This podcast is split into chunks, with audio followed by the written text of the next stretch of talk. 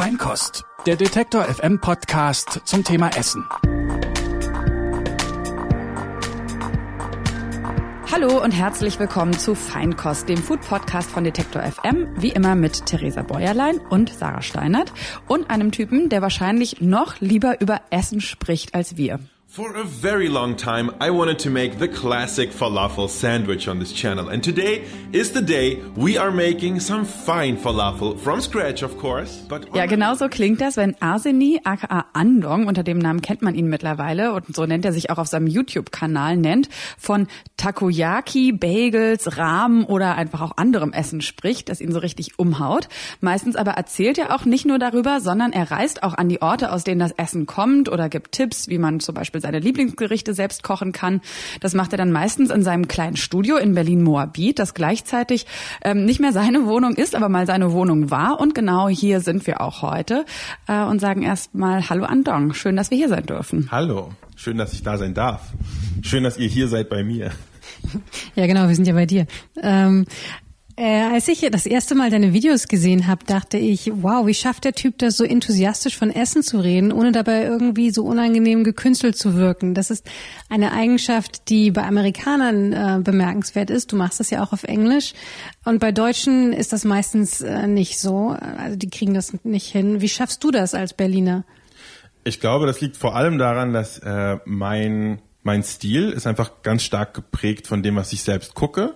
Und ich war einer der ganz frühen YouTube-Nutzer. Also ich glaube vor 2000, was, ich weiß gar nicht mehr wann es war, aber vor über zehn Jahren, als YouTube noch ganz neu war auf der Bildfläche, war ich schon ein riesengroßer Fan und habe das geguckt. Und dann, als die ersten Kanäle rausgekommen sind, die die, die sozusagen ihre Inhalte, ihren Content auch ein bisschen systematisch gemacht haben und das so ein bisschen größer und so aufgezogen haben, da habe ich die immer geschaut und das waren halt fast nur englischsprachige Kanäle am Anfang. Deutschland kam ein bisschen später, ist ja nicht, keine seltene Erscheinung.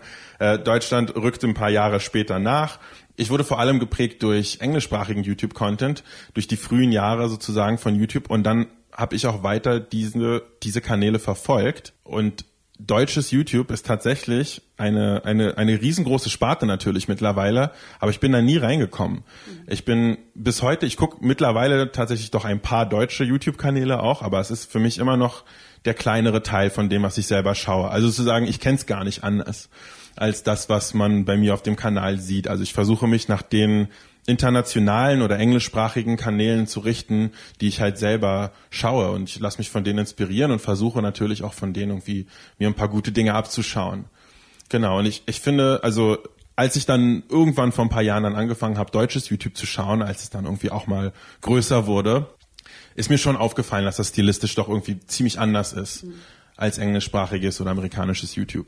Ähm, ich finde es auch interessant, dass du, manche Leute haben, wenn sie Englisch sprechen, eine andere Persönlichkeit, als wenn sie Deutsch sprechen. Ja. Ähm, aber ich, bei dir ist es nicht so. Also du wirkst genauso. Okay, das finde ich cool. Also ja. kann ich ja kann ich ja so gar nicht beantworten, weil ich, ich kenne mich ja nur von innen sozusagen. Ja, du fühlst dich nicht anders, wenn du Englisch sprichst, oder? Nee, ich fühle mich gar nicht anders, wenn äh, wenn ich Englisch spreche. Aber ich habe auch immer schon im Alltag oder so einfach unglaublich viel englischen äh, Content, wie man ja auch auf Englisch dann sagt, konsumiert. Also sei es jetzt irgendwie Musik. Ich meine, ich glaube, mit englischsprachiger Musik sind wir ja auch alle aufgewachsen so ein bisschen, zumindest zum Teil. Ich habe halt immer sehr viel englischsprachige Musik gehört, dann halt Filme in Originalversion, finde ich, machen einfach mehr Spaß und so.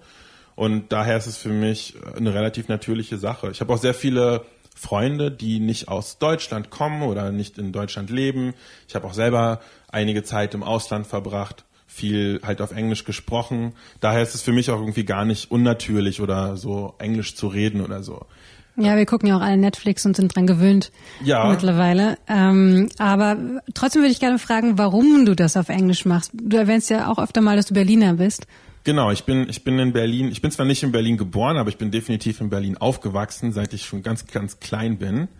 Und warum ich auf Englisch mache, es hat, hat, ein, hat ist eine, ist nicht ein großer Grund, sondern es gibt mehrere Gründe, aber zu den größten gehört auf jeden Fall, dass ich finde, YouTube ist halt eine internationale Plattform. Also man kann mehr oder weniger in der ganzen Welt YouTube schauen.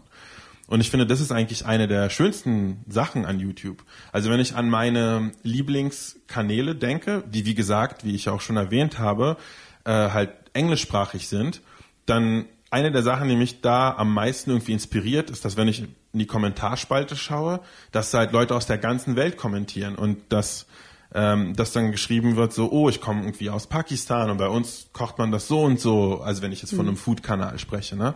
Ähm, oder halt Leute irgendwie aus, aus, wirklich aus aller Herren Länder da irgendwie kommentieren und schreiben und, und teilweise sich untereinander austauschen. Also nicht einfach nur einen Kommentar da lassen und gehen, sondern auch wirklich tatsächlich Austausch stattfindet zwischen Leuten aus komplett unterschiedlichen Teilen der Welt, finde ich unglaublich inspirierend. Und das würde nur gehen, wenn man Content auf Englisch macht, auf einer Sprache, die möglichst viele Leute sprechen. Mhm. Ähm, dazu kommt aber, also das ist jetzt der eine Grund, dass ich es schön finde, dass Menschen aus der ganzen Welt das schauen können und dann teilweise sich auch untereinander austauschen. Der andere Grund ist, dass eines der großen Ziele mit meinem Kanal ist, sozusagen über den Zugangspunkt Essen, einfach die ganze Welt so ein bisschen zu erkunden und auch den, den Menschen zu zeigen oder so. Weil ich finde, obwohl wir halt in so einer großen globalisierten Welt und so weiter leben, ist dann doch teilweise noch ein bisschen Unwissen da oder nicht genug Neugierde, wie ich finde, da gegenüber anderen Ländern, Kulturen und so. Und bei mir geht es, ich glaube, wer in meinen Kanal reinschaut, wird das auch merken. Es geht zwar natürlich immer vordergründig ums Essen, aber ich glaube, hintergründig geht es auch sehr viel darum, andere Lebensweisen, andere äh, kulturelle mhm. Einstellungen, Werte und so weiter einfach kennenzulernen. Und weil halt alle Menschen ausnahmslos essen, ähm, finde ich, ist es eine coole Sache. Also man hat einen sehr, sehr zugänglichen äh, Startpunkt und kann darüber halt sehr viel erfahren über, über andere Länder und Kulturen. Und mhm. eines Tages wünsche ich mir, wenn mein Kanal tatsächlich mal an einem Punkt kommt, wo ich mir das leisten kann, dass ich dann halt mehr durch die Welt reisen kann, mehr sozusagen vor Ort Material sammle ähm, und eben zeige, wo Gerichte tatsächlich herkommen. Also wenn ich zum Beispiel ein Video mache über, keine Ahnung, sage ich mal, ein chinesisches Tofu-Gericht oder so, dann geht es mir nicht darum, wie viel Salz und wie viel Pfeffer man da reinmacht, sondern mir geht es eigentlich mehr darum zu zeigen, so wie kommen Leute eigentlich da drauf, das zu machen? Warum, warum wird irgendwas fermentiert? Warum wird irgendwas ähm, auf eine bestimmte Art und Weise gekocht und wie leben eigentlich die Menschen, die da drauf gekommen sind. Hm. Du sprichst es jetzt ja auch schon an. Also das Thema ähm, Geld ist natürlich irgendwie spielt schon eine Rolle. Also das ist ja auch ein aufwendiges Hobby, was du da pflegst. Also wer seine Videos sich mal angeguckt hat, dann sieht man eben schon, du stehst nicht einfach frontal vor einer Kamera ähm, und äh, und erzählst irgendwie mal so fünf Minuten über dein Essen oder kochst es mal kurz nach und auch deine. Also ich habe es ja schon auch gesagt, du machst Reisevideos und die sind, man sieht sofort, das hat jetzt nicht, äh, das produziert nicht jemand, der das erste Mal mit Kamera und, und Schnitt sich beschäftigt, sondern das ist wirklich total professionell professionell, ist auch sehr kurzweilig. Du hast auch immer wieder zwischendurch so kleine, so kleine Unterbrechungen. Du arbeitest viel mit Effekten und Musik, machst so kleine Gags, sind viel Schnitte drin. Also ich finde, man merkt wirklich, also es könnte auch, behaupte ich jetzt mal so im Fernsehen laufen. Das ist jetzt nicht so ein bisschen dieser Hobby-YouTube-Kanal, der da entstanden ist. Und ähm, ja, braucht also wahrscheinlich auch sehr, sehr viel Zeit. An welchem Moment hast du dich dafür entschieden? Weil du produzierst mittlerweile, glaube ich, auch so ungefähr ein Video pro Woche, mhm. dich darauf mehr zu fokussieren und so ein bisschen das, was wahrscheinlich am Anfang Hobby und Vision war, dann doch auch dem so viel Zeit zu geben? Äh, eigentlich von Anfang an. Also ja? wirklich ab Video 1 sozusagen, mehr oder weniger. Ich habe von Anfang an eigentlich das Ziel gehabt, das so ganz oder gar nicht zu machen. Also klar, man hat natürlich immer auf YouTube null Garantie, dass irgendwas läuft. Aber ich habe sozusagen von Anfang an mit dem Gedanken gemacht, ich probiere es mal richtig mhm. und wenn es klappt, dann geil und wenn nicht, dann halt nicht. Aber so, ich denke so, auch nachdem ich, um, ich, ich erkläre es mal anders. Ich habe nämlich, ich habe ja, ich habe ja schon erzählt, ich bin großer YouTube-Fan seit Stunde Null sozusagen. Und ich habe so viele Kanäle gesehen, die geboren wurden und als teilweise richtig krasse Amateurkanäle angefangen haben, aber halt einfach so eine Leidenschaft oder halt so dieses gewisse Etwas hatten, dass es halt äh, immer beliebter wurde. Und dann, ich habe so viele Kanäle wirklich heranwachsen sehen in den über zehn Jahren oder so, die ich halt schon YouTube schaue dass ich mir immer gedacht habe, boah, das ist ja so so eine geile Sache. Ich würde das so gerne machen, weil ich habe, du hast ja angesprochen, dass meine Videos nicht ganz amateurhaft aussehen.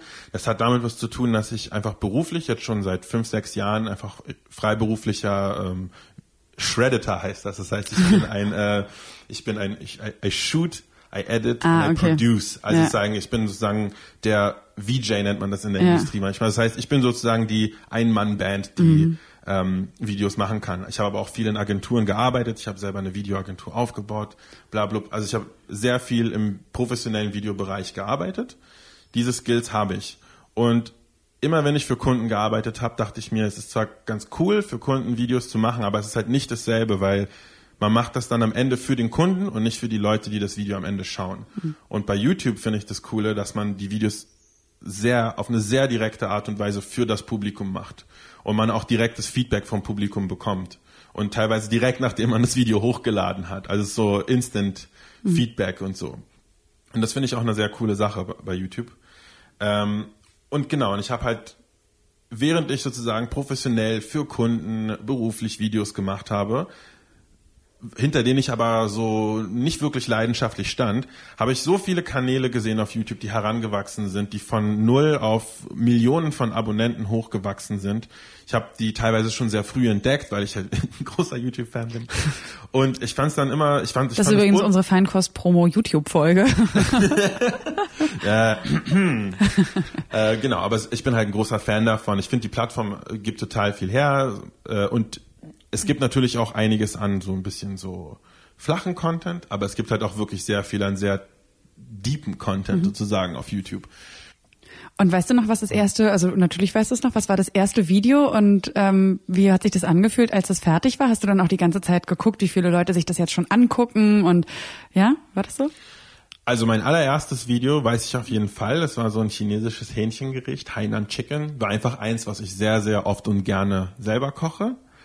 Und da dachte ich, okay, wenn man einfach mit einer Sache anfängt, die man selber total gut kann, dann kann es ja nur ein guter Anfang sein. Ich hatte auch eine kleine Story dazu, wie ich das Gericht kennengelernt habe und habe dann eben damit angefangen. Ist natürlich äh, ist natürlich qualitativ und vom Flow, sage ich mal, ein anderes Level als das, was ich jetzt nach anderthalb Jahren mhm. ähm, irgendwie hinbekomme. Aber das war mir damals auch klar. Also man muss einfach anfangen. Mir war, obwohl ich sozusagen gleich mit dem Gedanken gestartet habe, das richtig zu machen und äh, regelmäßig, war mir aber auch klar, dass die ersten Videos, egal wie sehr ich mich anstrenge, die werden einfach nicht so krass. Das gehört halt dazu. Man muss halt alles irgendwie ein bisschen üben und reinkommen und warm werden. Deshalb habe ich einfach mal losgelegt und finde es natürlich heute auch lustig, wie ich das damals gemacht habe und äh, auch ein bisschen kleines bisschen cringy und peinlich, mhm. aber aber alles in einem Rahmen, den ich auf jeden Fall auch so erwartet habe. Aber das, das Gericht finde ich immer noch super und ich hoffe, dass eines Tages, wenn mein Kanal groß genug ist, dass äh, ich mir leisten kann, mal zum Beispiel dahin zu fliegen, wo dieses Gericht herkommt, nämlich nach Singapur. Ähm, und dass da, und dass da nochmal so richtig sozusagen das erste Video, was ich gemacht habe, so, so ein Remake davon zu machen, äh, und zu zeigen sozusagen, so, so habe ich gestartet und da möchte ich eigentlich gerne hin. Das ist ja relativ zeitaufwendig, oder? So einen Kanal, äh, YouTube-Kanal zu machen. Und du hast gesagt, dass du hoffst, dass du, ich habe es nicht ganz verstanden, du kannst im Moment noch nicht davon leben, oder? Genau, also es nimmt auf jeden Fall sehr, sehr viel Zeit in Anspruch, so einen YouTube-Kanal zu machen. Vor allem, wenn man gerne sich bemüht, halt die bestmögliche Qualität daraus zu holen. Also alles so gut zu machen und so entertaining, wie man selber nur schafft. Und bei mir ist es tatsächlich so, dass YouTube jetzt nach anderthalb Jahren nimmt YouTube auf jeden Fall mehr Zeit in Anspruch als so ein Vollzeitjob, halt als so ein 40-Stunden-Job. Aber davon. Mehr Zeit als ein Vollzeitjob. Mehr Zeit als wow. so ein 40-Stunden-Job. Also ich so ganz grob gesagt ist so für ein, für ein Video brauche ich so Pi mal Daumen einen Tag Recherche, dann einen Tag Filmen und einen Tag Schneiden. Ähm, das ist aber schon wenn die Arbeit für ein konkretes Video. Das Ganze drumherum mit potenziellen oder auch bestehenden irgendwie Sponsoren oder so zu schreiben, dann das Promoten, dann stundenlang Kommentare beantworten auf YouTube, dann so ein bisschen Social Media und noch ein bisschen Instagram hier und Twitter da und so. Das läppert sich auf jeden Fall. Also da komme ich locker auf mehr als 40 Stunden Arbeit pro Woche. So, aber davon leben kann ich noch nicht. Deshalb muss ich das irgendwie anders lösen. Ist für mich aber tatsächlich ein ich glaube, ein bisschen einfacher als für viele andere YouTuber, weil viele rutschen bei YouTube rein, die machen das nicht so wie ich, dass sie sagen von Anfang an so, ich habe jetzt ein Konzept, ich kenne, ich habe so viel YouTube geguckt, ich weiß in der Theorie, wie es geht, ich muss es jetzt nur noch in die Praxis umsetzen, sondern viele rutschen rein, indem sie einfach mal so hobbymäßig ein paar Videos machen. Und dann merken sie, oh, kommt ja richtig gut an.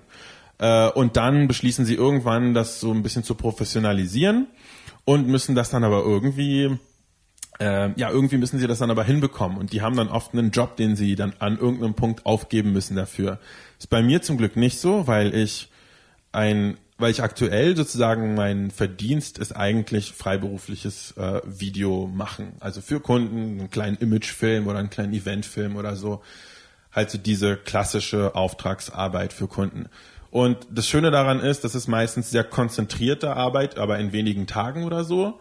Das heißt, dass man dann halt mal irgendwas dreht, irgendwie in einem Tag und dann ein bisschen schneidet oder so in den nächsten Wochen.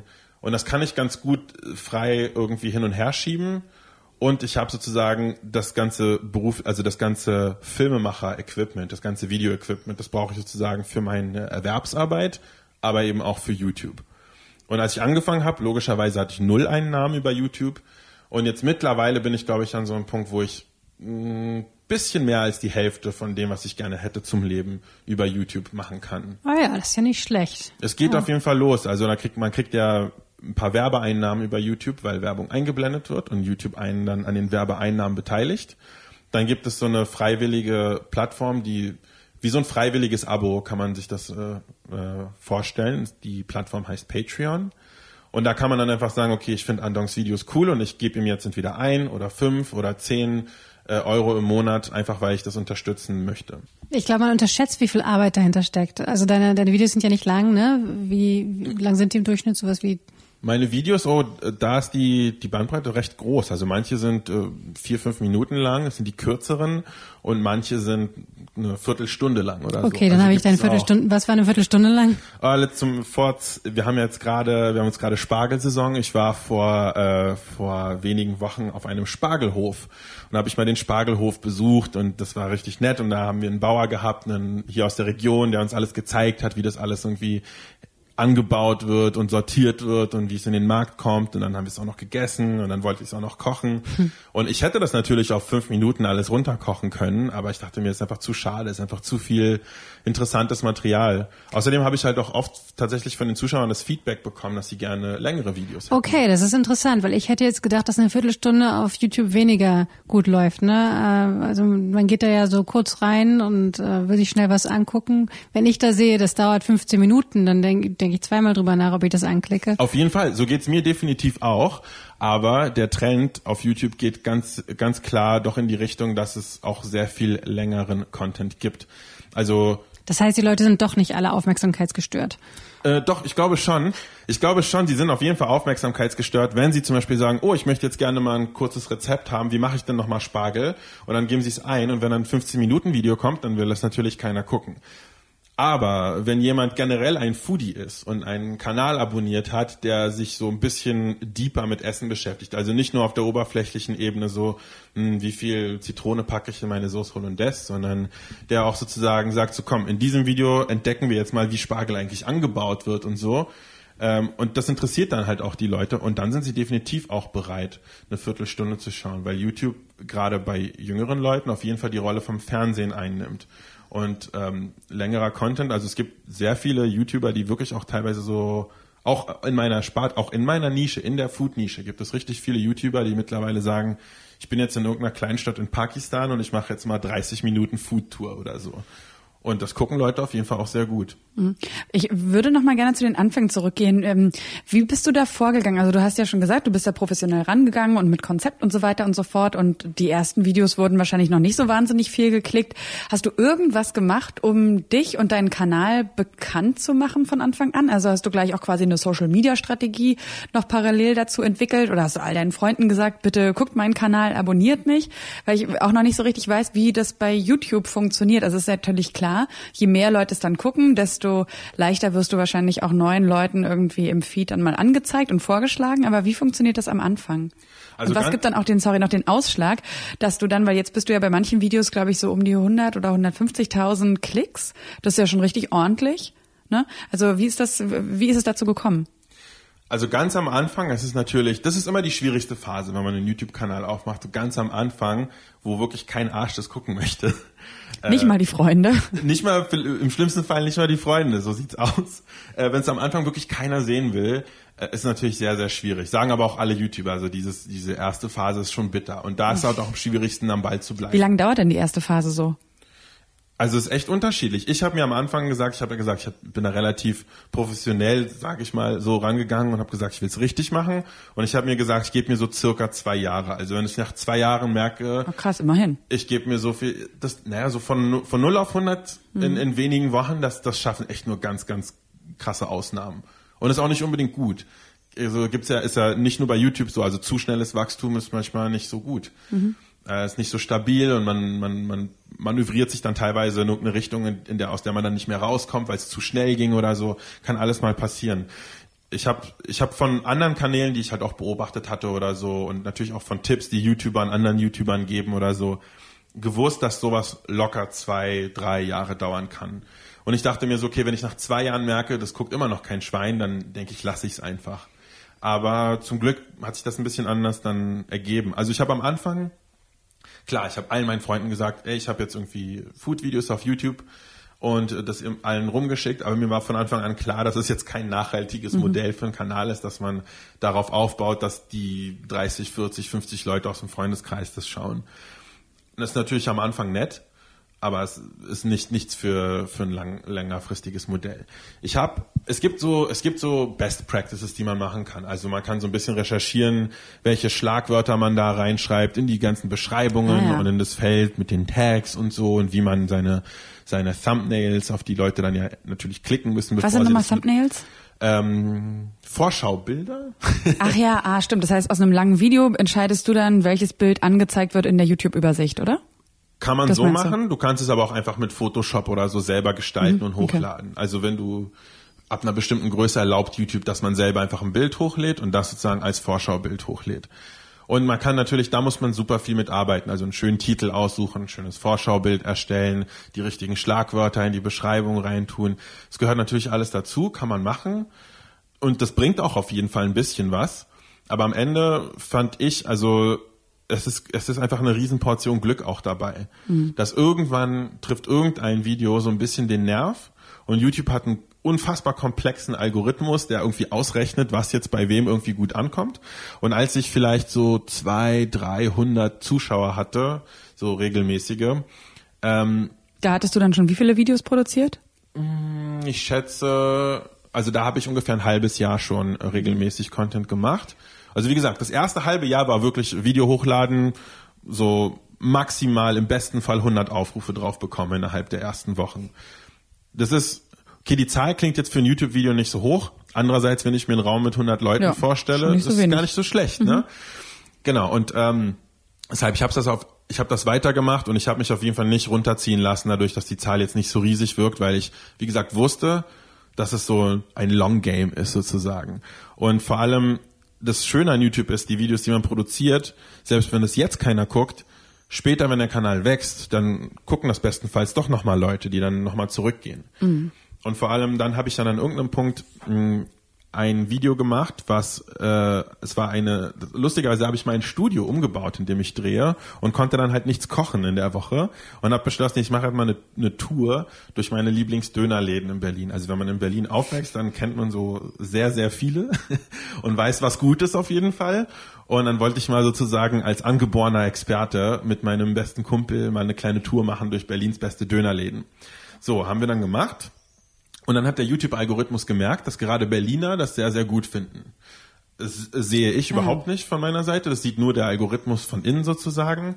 Und wenn der sowas bemerkt, so eine Anomalie sozusagen, so, oh, besonders Berliner springen auf dieses Video an, dann spielt er das testweise an mehr Berliner aus. Und wenn die das dann auch cool finden, dann an noch mehr Leute und so weiter. Also so ungefähr funktioniert dieser mhm, Algorithmus. Mhm. Wie genau das funktioniert, ist auf jeden Fall ein Mysterium. Und das war sozusagen das erste Mal, dass ein Video von mir so in Anführungsstrichen so ein bisschen viral ging. Und es hat dann halt auch irgendwie, das war dann das erste Video, was die 100.000 Aufrufe Marke geknackt hat bei mir. Und da war dann wiederum super cool, dass ich dann halt schon sozusagen so einen Katalog hatte an Videos, die Leute dann sehen konnten. Also wenn ich zum Beispiel jetzt gehofft hätte, dass gleich mein erstes Video riesen viral Hit wird oder so, dann klickt vielleicht jemand auf meinen Kanal und dann sieht er aber, hat jetzt nur ein Video oder zwei oder drei. Aber wenn er, wenn man irgendein Video auf YouTube entdeckt und dann klickt man auf den Kanal und dann sieht man, oh, da sind ja Dutzende an Videos, die ich potenziell alle spannend finde, dann ist es natürlich eine andere Sache. Und dann überlegt man sich auch mal, vielleicht sollte ich das jetzt, vielleicht sollte ich auch einfach mal den Kanal abonnieren.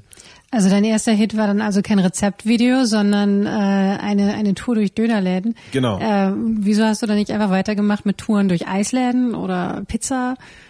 Hm, ich möchte natürlich einerseits meiner, meiner Vision treu bleiben. Also ich möchte halt ungerne, ungerne nur passiv konsumieren, sozusagen nur rumlaufen und futtern oder so. Also ist nicht die Art von Channel, die ich gerne hätte. Also ich bin immer gerne jemand, der aufnimmt, aber dann auch irgendwie reproduziert. Also sozusagen nehmen und quasi zurückgeben. Und vor allem ist es eine coole Art, mit Leuten zu teilen. Also wenn ich, wenn ich zum Beispiel irgendwo hinfahre und ein Gericht kennenlerne und es dann dann vor Ort probiere, das finde ich noch super. Wenn es dabei bleibt, finde ich nicht so cool. Ich fände es dann cool, wenn man dann sagt, so und jetzt komme ich mal zurück nach Berlin und sitze in meinem Studio und erkläre euch, wie ihr diese Experience, die ihr gerade sozusagen in meinem Video kennengelernt habt, wie ihr sie euch ins Wohnzimmer holen könnt ähm, und vielleicht hoffentlich dann auch sogar mal dann euch in das Land begebt, wo das Gericht herkommt oder so. Aber ähm, mit dem mit dem mit dem Döner-Video, was mit mit dem mit der Döner Food Tour es war, wie gesagt, so eine Ausnahmeerscheinung, aber ich wollte natürlich nicht den Content machen, den, äh, für, auf, für den ich nicht stehe. Also ich wollte ungern der Typ sein, der einfach nur rumläuft und futtert oder so. Hm. Ja, du, bist, also es gibt schlimmere Jobs, glaube ich. Aber ich, äh, denk, denkt man sich so, aber so, so, so eine Foodtour zu drehen ist tatsächlich sehr, sehr kompliziert. Okay. Also vor allem in Deutschland, wo, weil in Deutschland ist es ja, also in Deutschland ist es so, wenn man eine Kamera auf der Straße rausholt, da könnte man auch eine Pistole rausholen. Mm. So, die Reaktion der Leute ist nicht positiv. Das geht in anderen Ländern, so in teilweise in asiatischen Ländern oder in den USA auch, geht es deutlich besser. Mhm. In Europa sind, sind doch sehr viele Leute sehr sensibel, was Datenschutz angeht und Läden möchten, möchten gerne, dass man fragt, bevor man da drin dreht und so und dann gucken Leute komisch und so weiter. Okay, das, das klingt sehr leicht. anstrengend. Das ist gar nicht leicht. Das ist tatsächlich anstrengend. Das ist deutlich entspannter, bei sich im Studio zu stehen und ein Rezeptvideo mit ein bisschen schöner Musik und so zu drehen. Du bist ja auch sehr begeistert von Essen. Gab es da ein Schlüsselerlebnis für dich? Also in deinem äh, YouTube-Kanal steht, dass es was mit China zu tun hatte, mit deiner Zeit dort. Äh, ich war, also ich war, sage ich mal, ein durchschnittlicher Foodie, bevor ich nach China gereist bin. Äh, was heißt gereist? Ich habe äh, China-Studien studiert in der Uni in Berlin. Und da war ich im Auslandsstudium in China und ich habe später auch in China gearbeitet. Und China ist ein Land, wo unglaublich viel am Essenstisch passiert. Also Gespräche, also unter Freunden, aber auch Dates oder ähm, Businessgespräche, alles findet am Essenstisch statt und noch deutlich mehr als zum Beispiel es auch in Deutschland ist. Ähm, und dann sozusagen da auch richtig auf die Kacke zu hauen und so, so jemanden zu so einem richtigen Bankett irgendwie einzuladen und so richtig so äh, da alles rauszulassen das ist auf jeden Fall eine, eine, Sache, die, die in China auch unglaublich stark ausgeprägt ist. Also alles in China läuft über Essen. Und wenn Chinesen am Tisch sitzen, die können sich doch tatsächlich zwei Stunden lang nur über Essen unterhalten. Und die sagen dann so, ja, bei mir im Dorf, wir haben da eine ganz bestimmte Art von Essig, äh, die wir, die wir herstellen. Und äh, da ist zum Beispiel so eine besondere Gerste, so eine rote Gerste drin oder so. Und die unterhalten sich darüber, sind alle unglaublich fasziniert und so. Und da habe ich das zum ersten Mal kennengelernt, dass einfach Essen auch so einen riesen Stellenwert haben kann für Menschen. Also dass es nicht nur Nahrungsaufnahme ist und dass es nicht nur, oh, schmeckt geil oder schmeckt mhm. nicht so geil ist, sondern dass es sozusagen über den Geschmack hinaus auch immer Geschichten gibt, die irgendwie hinter Essen stecken.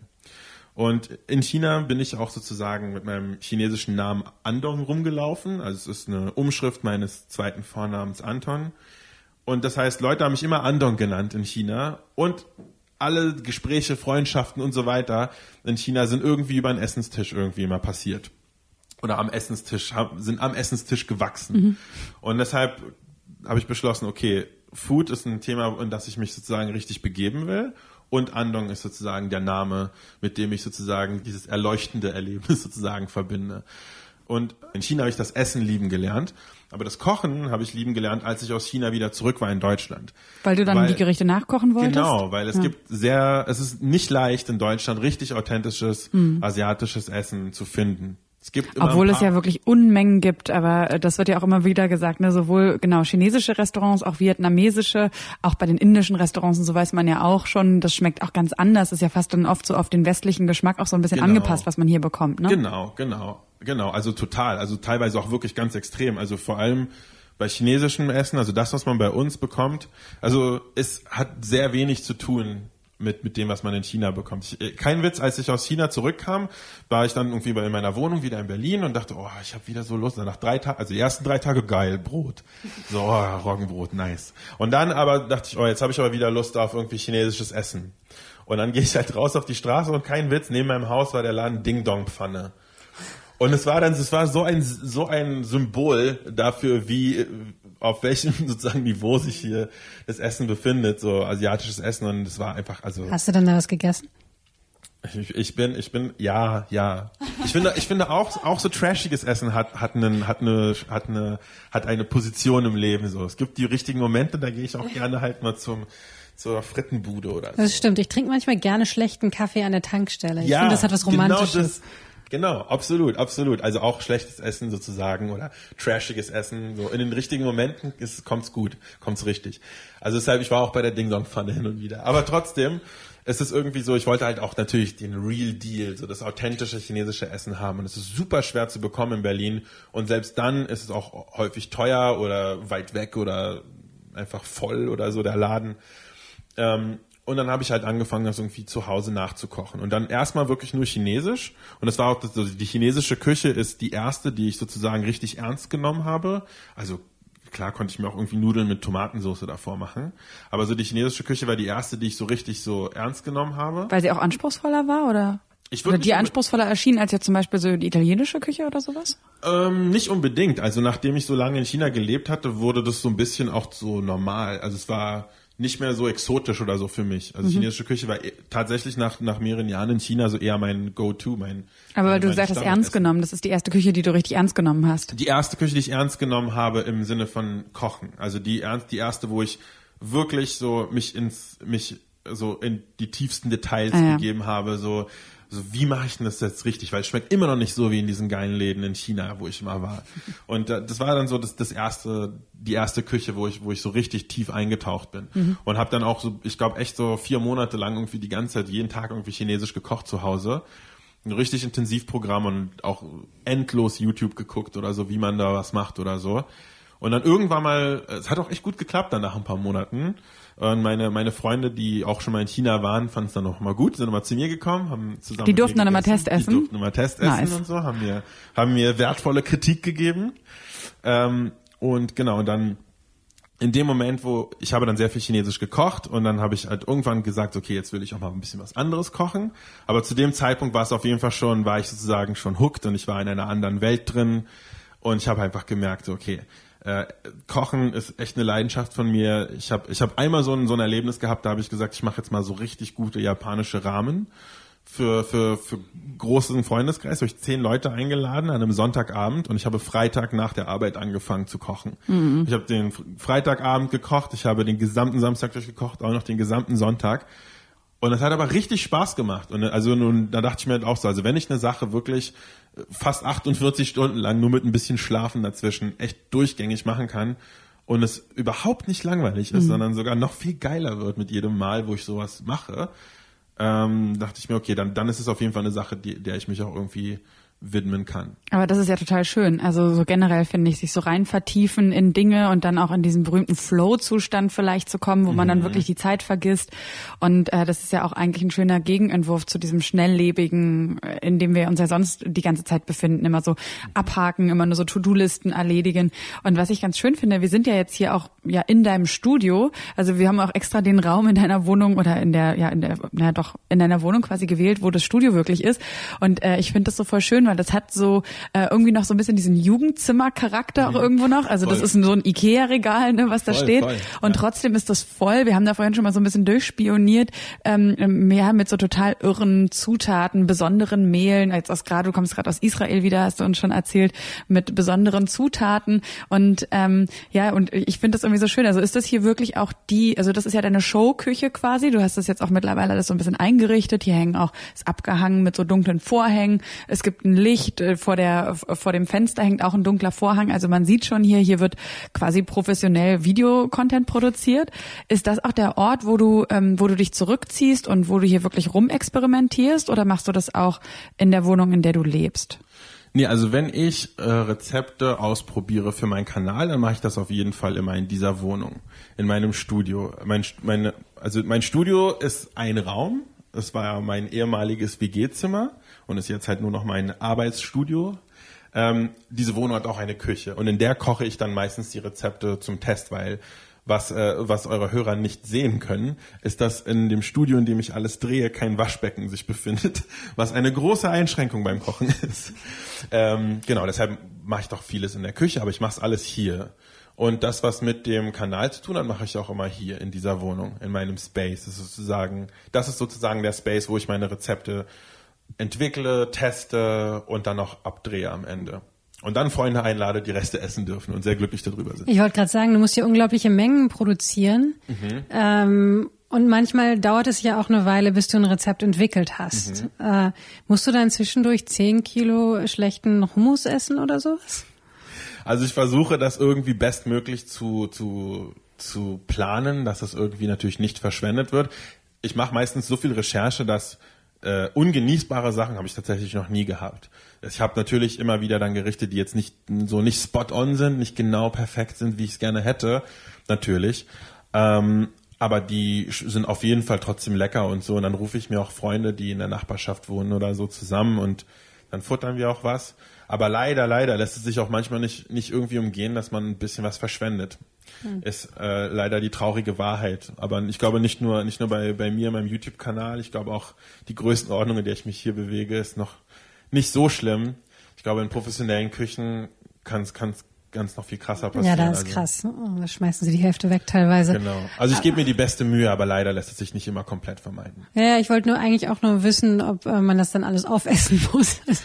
Also ich versuche, ich, wie gesagt, ich, ich, ich versuche es, aber irgendwann kann man es dann auch nicht mehr sehen. Also ich weiß nicht, äh, so Leute, die sehr viel kochen, die werden das vielleicht auch kennen, dass wenn man dann den ganzen Tag steht und irgend so ein Gericht macht, dass man auch gar keinen Bock mehr hat, das dann zu essen. Ja, genau. Wenn man es den ganzen Tag auch riecht Ja. und dann einfach komplett diese, dieser, dieser Teil des Geschmacks sind, das ist einfach schon komplett überlastet sozusagen. Was war denn dein ähm, das schwierigste Rezept, das du Das schwierigste Rezept, was ich für meinen Kanal gemacht hast? habe. Ja. Hm. Hm, ich glaube tatsächlich, ich glaube tatsächlich Rahmen. Ich, also ich habe ein Rahmenrezept gemacht. Das war auch eine Zusammenarbeit mit einem anderen YouTube-Kanal. Und das, das, das war schon ziemlich anspruchsvoll. Das hat dann auch ein paar Tage gedauert und so. Und da gab es halt auch eine Suppe, die irgendwie zwei Tage gekocht werden musste und so. Und solche Sachen, die dann. Das war das Aufwendigste, sage ich mal so. Gibt's auch, du hast jetzt ja schon gerade gesagt, wie viel Zeit das einnimmt. Und das ist auch dann zum Teil eigentlich das, warum du, also was die Leidenschaft so originär mal geweckt hat, nämlich die Lust am Essen, auch teilweise dann verloren geht. Gibt's auch so Momente, wo du schon, wo du mal so gedacht hast, so, oh, vielleicht ist es jetzt auch doch nicht so eine schlaue Idee gewesen, so mein Hobby und meine Leidenschaft so in den Mittelpunkt meines Berufs zu rücken oder gar nicht? Ich finde, also bei mir, was mir sehr, sehr, also auf jeden Fall, wenn ich ähm, für meinen Kanal Videos produziere, dann gibt's auf jeden Fall Momente, wo ich auch so denke, boah, ist gerade voll anstrengend, Rückenschmerzen irgendwie den ganzen Tag irgendwie stehen und drehen und kochen und dann mit klebrigen Händen die Kamera neu irgendwie anpassen und so eine Sachen.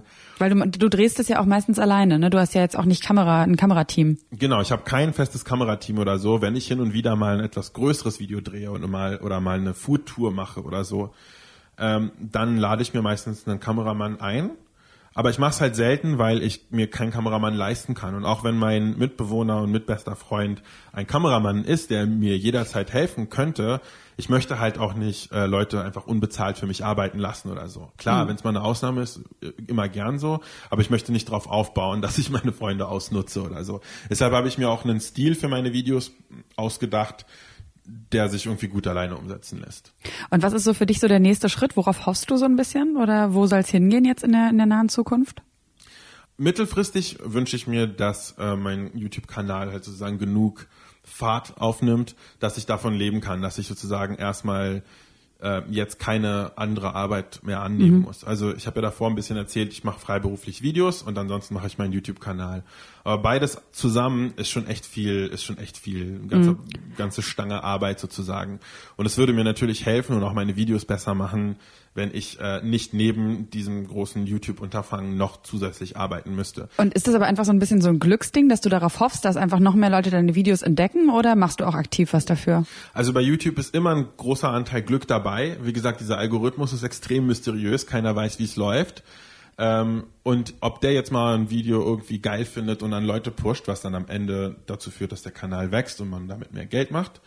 Ähm, abgesehen davon ist trotzdem ein großer Teil halt auch eben nicht Glück. Also ich finde, Glück muss einem passieren, aber dann muss man darauf vorbereitet sein. Also was ich davor meinte, ich mache ich mach halt immer die besten Videos, die ich kann und dann lade ich sie auf meinen Kanal hoch und nicht überhaupt nicht jedes Video. Die wenigsten davon so explodieren irgendwie auf einmal mhm. auf YouTube und gehen total ab und so. Aber wenn dann eins mal irgendwie abgeht, dann ist es total wichtig, dass ich viele geile Videos auf meinem Kanal habe. Also jedes Video hat irgendwie so seinen, seinen Stellenwert in diesem größeren Gefüge. Und das kann mit ein bisschen Glück passieren, aber eine Sache, die mir extrem geholfen hat beim Kanal, eigentlich wirklich, du hast ja davor gefragt nach so Methoden, wie man das so ein bisschen macht, dass der Kanal wächst. Ganz am Anfang ist es echt tricky. Da muss man so ein bisschen auf Glück hoffen. Aber wenn es dann so ein bisschen Traction, so ein bisschen Bewegung schon gibt im Kanal, dann ist einfach Zusammenarbeit mit anderen Leuten total wichtig. Also die Dinge, die meinem YouTube-Kanal mit Abstand am meisten geholfen haben, waren andere YouTuber, die irgendwie zufällig auf den gestoßen sind und den dann einfach cool fanden. Und da gab es zum Beispiel mal einen aus Schweden, hat nichts mit Food eigentlich zu tun, ist eigentlich ein Gamer, der den Kanal gesehen hat und dann einfach seiner Community gesagt hat, der hat irgendwie über eine Million Abos, boah, ich habe das geilste Hummusrezept hier bei Andong gesehen. Ah, ja. Schaut euch doch mal das Video an. Und dann so habe ich so über Nacht so 10.000 Abonnenten bekommen oder so. Ich so, boah, ist das krass. So. habe ich echt so riesig gefreut. Ähm, und das war, das war dann ein erster großer Push. Und dann hat eine große deutsche YouTuberin namens Malwanne, die auch sehr viele interessante Kochvideos macht, ähm, hat dann irgendwie, ist dann auf meinen Kanal gestoßen, ich glaube unter anderem dadurch, dass der von gepusht wurde von anderen, und die hat mich dann eingeladen, mit ihr zusammen ein Video zu machen. Die hat auch ein unglaublich großes Following. Ähm, und dann habe ich ganz viele halt deutsche Zuschauer bekommen. Und, und so weiter und so weiter. Aber diese wirklich die, also man kann so ein bisschen hier so Suchmaschinenoptimierung und Titel ausdenken und Thumbnail schöner machen und so. Aber das, was es am meisten bringt, ist es einfach mit seiner Leidenschaft, sage ich mal, Leute anzustecken und äh, sich sehen zu lassen von anderen und äh, darauf dann zu bauen, dass andere das irgendwie auch cool finden und sagen, ich merke irgendwie, die Person macht es nicht für, für, für Kohle, für Fame, für Follower oder so, sondern weil es denen einfach wirklich krass Spaß macht. Und mit denen möchten die dann auch zusammenarbeiten und die promoten und mhm. Weiterempfehlen. Und da muss man wirklich sagen, ich finde, dass du Spaß dabei hast und dass du da wirklich dahinter stehst, das ist einfach das, was äh, ja so mir am meisten hängen geblieben ist, als ich deine Videos gesehen habe. Und auch cool. finde, dass es deswegen wirklich auch Spaß macht, die anzugucken. Und das es sind jetzt schon so viele schöne Schlussworte gefallen. Ähm, und deswegen bleibt uns auch eigentlich nur noch zu sagen, ja, ganz viel Erfolg weiterhin mit deinem Kanal. Dankeschön. Wir drücken dir die Daumen, dass er noch weiter wächst. Ähm, My Name is Andong, so findet genau. man dich auf YouTube. Äh, auf Instagram bist du auch und auf Twitter. Wie heißt das? Da ist es auch immer My Name is Andong? Überall My Name is Andong. Genau. Okay, na das ist doch schön. Da wird man, da kommt man überhaupt nicht durcheinander und kann dich überall abonnieren. Und damit verabschieden wir uns für diese Folge und wissen jetzt, was es braucht, um als Foodblogger auf YouTube erfolgreich zu sein.